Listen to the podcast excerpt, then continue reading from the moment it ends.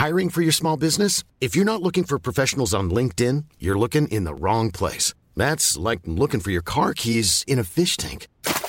LinkedIn helps you hire professionals you can't find anywhere else, even those who aren't actively searching for a new job but might be open to the perfect role. In a given month, over 70% of LinkedIn users don't even visit other leading job sites. So start looking in the right place. With LinkedIn, you can hire professionals like a professional. Post your free job on linkedin.com slash people today.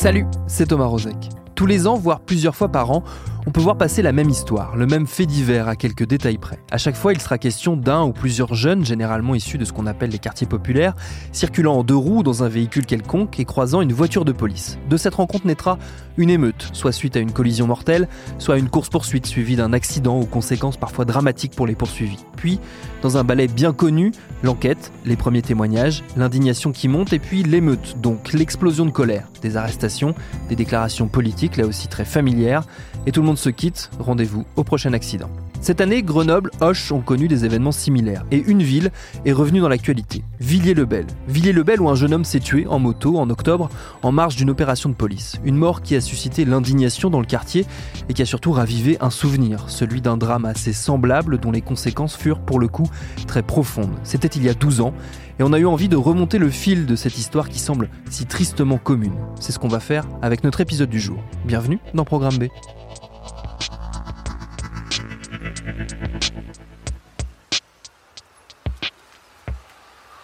Nous sommes le dimanche 25 novembre 2007, à Villiers-le-Bel, dans le Val d'Oise, à une quinzaine de kilomètres au nord de Paris.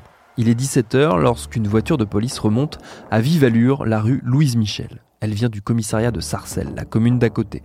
À son bord, quatre policiers, trois gardiens de la paix et un agent de sécurité. Ils viennent prêter main forte à un équipage de la BAC, la célèbre brigade anti-criminalité qui est en intervention pas loin. Alors qu'il passe à hauteur de l'intersection avec la rue des Neuf Arpents, un choc violent secoue le véhicule. Le pare-brise explose, la voiture vient d'être percutée par une motocross et les deux jeunes qu'elle transportait sont au sol. Très vite, les choses s'enchaînent. Un attroupement commence à se former autour de la voiture de police et de ses occupants. Le ton est clairement hostile. L'état des deux jeunes, grièvement blessés et inconscients, n'aide pas beaucoup. Pris à partie, se sentant en danger, pas en mesure d'assurer leur mission de protection, les policiers quittent les lieux sans sécuriser l'endroit, mais après avoir prévenu tout de même les secours. Ces derniers arrivent dans la foulée. Et là, s'il est trop tard, Mushin Seouli, 15 ans, et Larami Samura, 16 ans, sont tous les deux en arrêt cardio-respiratoire, comme on dit. Traduction, ils sont morts.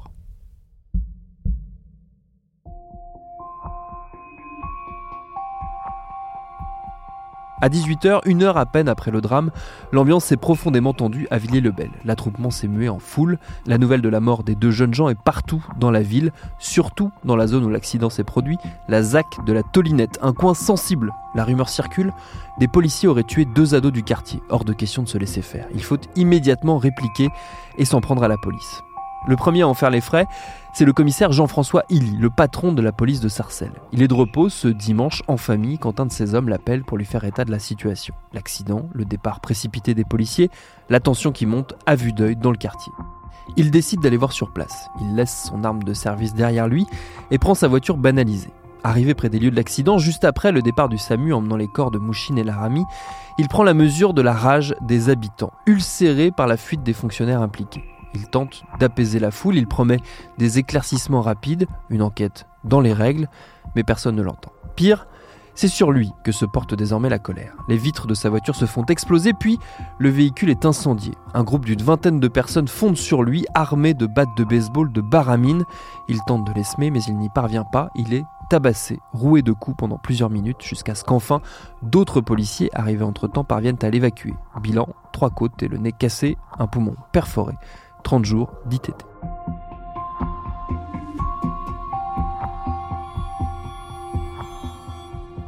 Ce soir, nous sommes ici pour essayer simplement de demander que la justice soit faite dans le calme et la sérénité. Les parents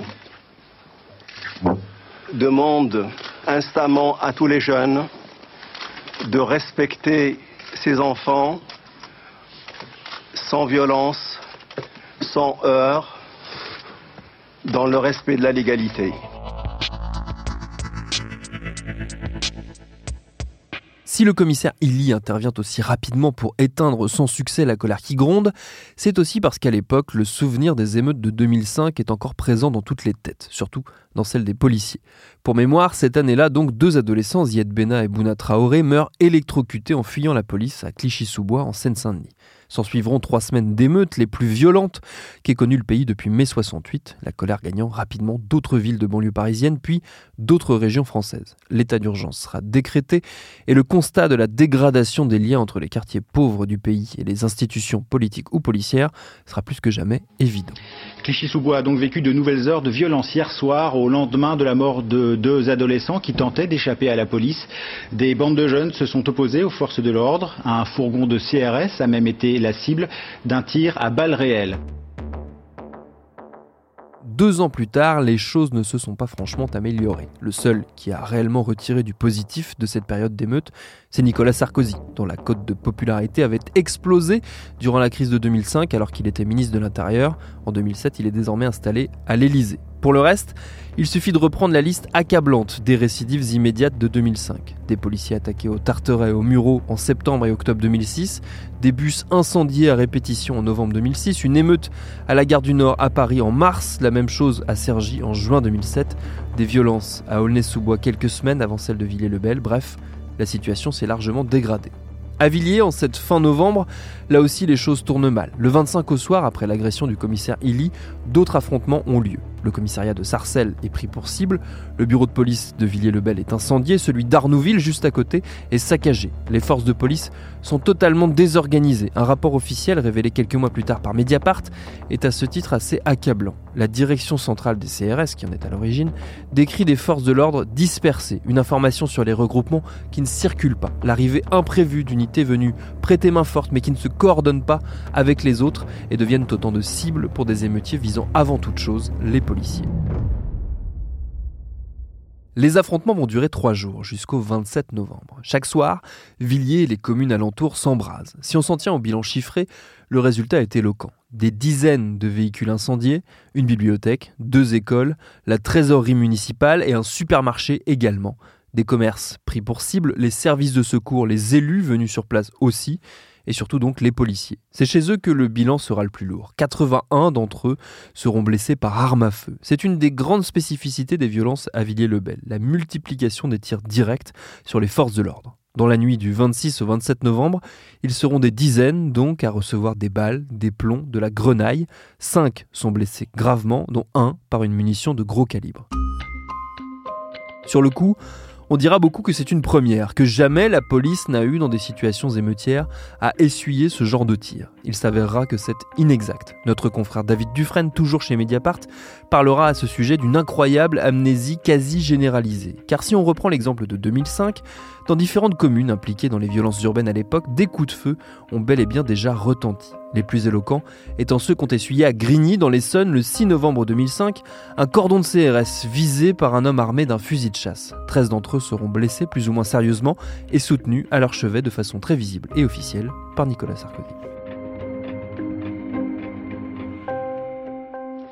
Et à peine rentré de Chine, Nicolas Sarkozy s'est emparé du dossier, visite aux policiers blessés, entretien avec les familles des deux adolescents.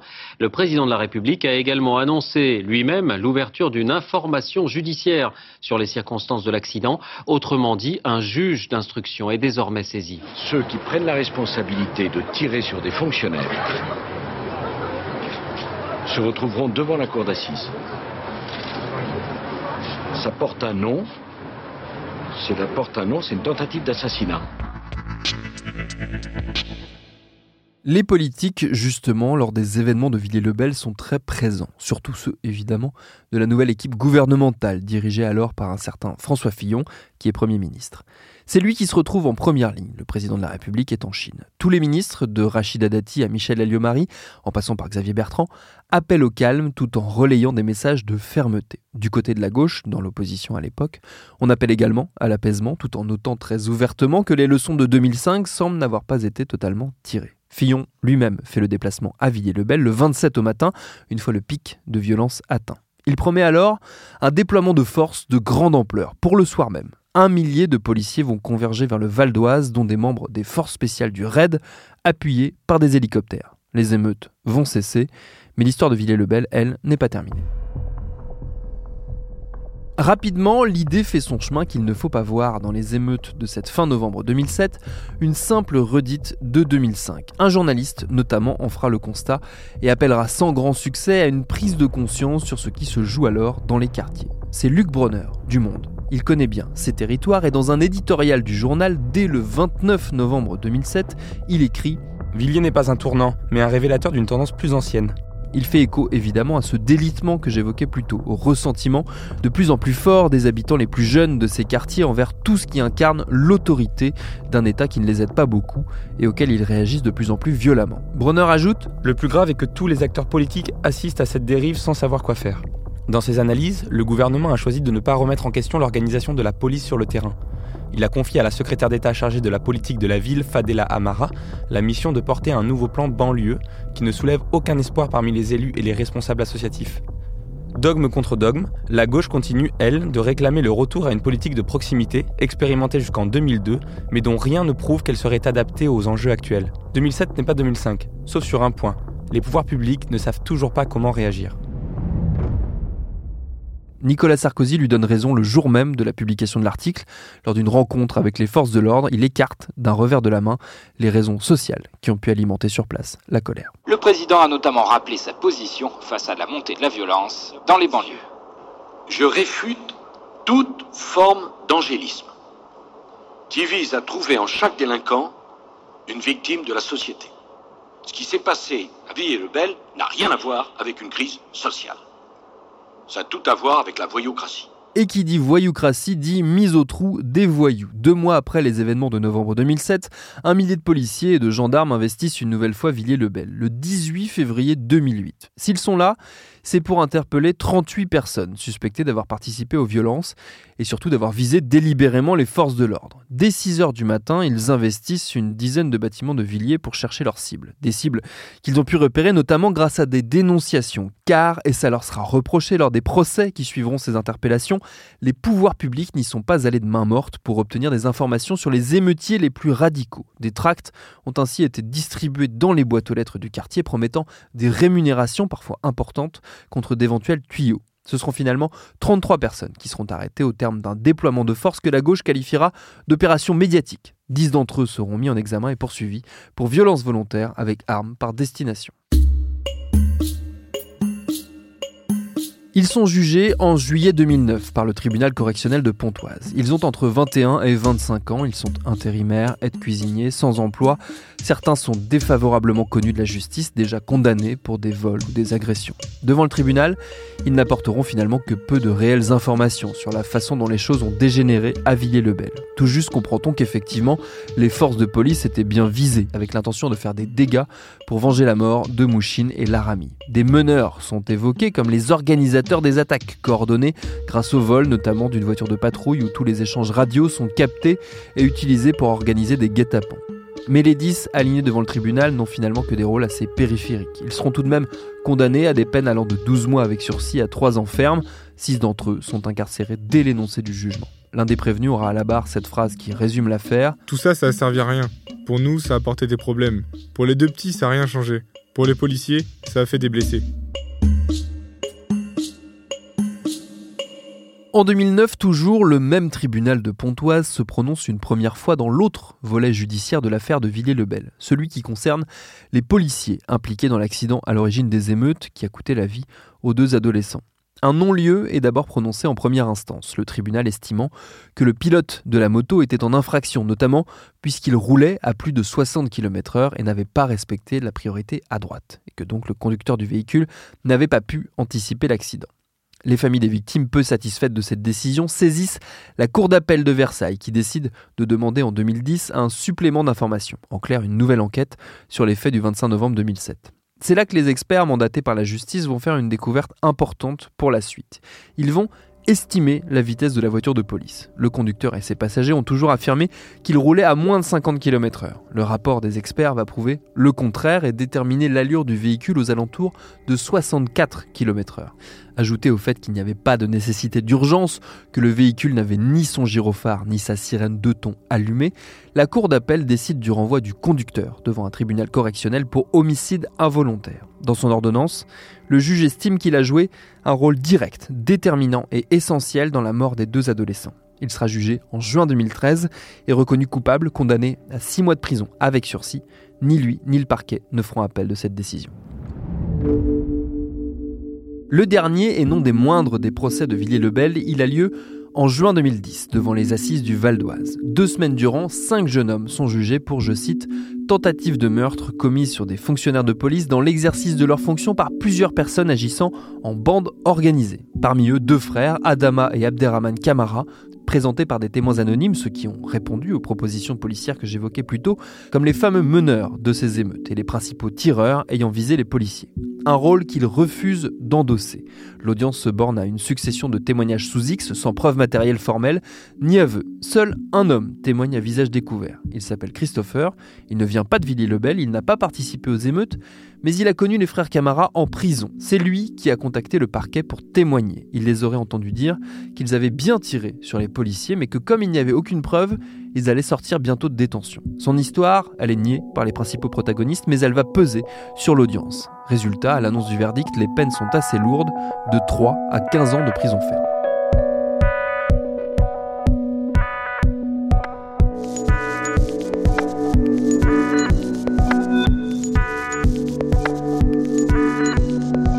Cette décision, les accusés vont en faire appel. Il y aura donc un second procès. Il a lieu en octobre 2011. Cette fois-ci, ce sont les assises des Hauts-de-Seine qui ont à juger l'affaire pour un résultat peu ou prou identique. Pas plus de preuves qu'au premier, les mêmes témoignages anonymes, et pire, Christopher, le témoin clé du premier procès, s'est entre-temps rétracté. Son avocate explique alors que la police et le parquet lui auraient, je cite, demandé de faire un faux témoignage en échange de sa remise en liberté et d'autres promesses comme celle de récupérer son permis de conduire. L'annonce du verdict aurait agi comme une révélation sur Christopher qui décide de changer de version et de ne pas retourner à la barre lors du procès en appel. La défense a beau tempêter, réclamer un acquittement général, une remise en liberté immédiate de tous les accusés, ça ne fonctionne pas à l'issue du second procès, toujours de la prison ferme, en tout cas pour les frères Camara, qui écopent de 12 et 15 ans. Un de leurs co-accusés voit sa peine réduite de 9 à 3 ans, et les deux derniers, accusés de complicité, sont acquittés. Les syndicats policiers se félicitent d'avoir enfin une condamnation solide dans une affaire qui a traumatisé leur rang. Du côté des familles des accusés, par contre, on crie au déni de justice. Notre intime conviction depuis le début de ce procès et au fil des jours euh, était que les, accusés étaient responsables des faits qui leur étaient reprochés. Notre intime conviction a été partagée par les jurés et ils ont condamné à des peines euh, assez, assez justes, à notre sens, euh, les accusés.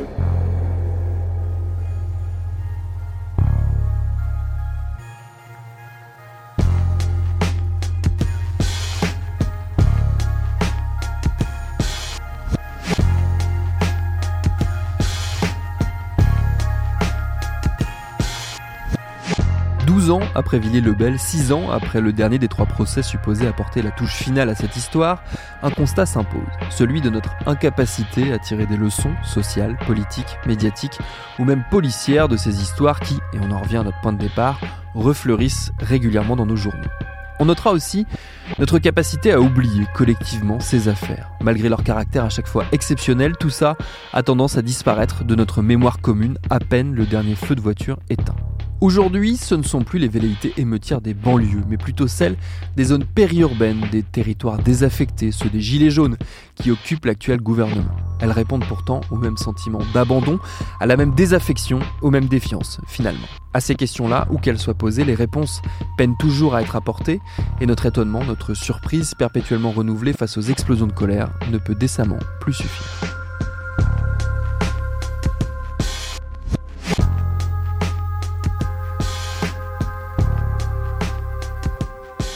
Merci à Victor Dubin et à Lauren Bess d'avoir respectivement réalisé et préparé cet épisode de Programme B qui, comme vous le savez, est un podcast de Binge Audio.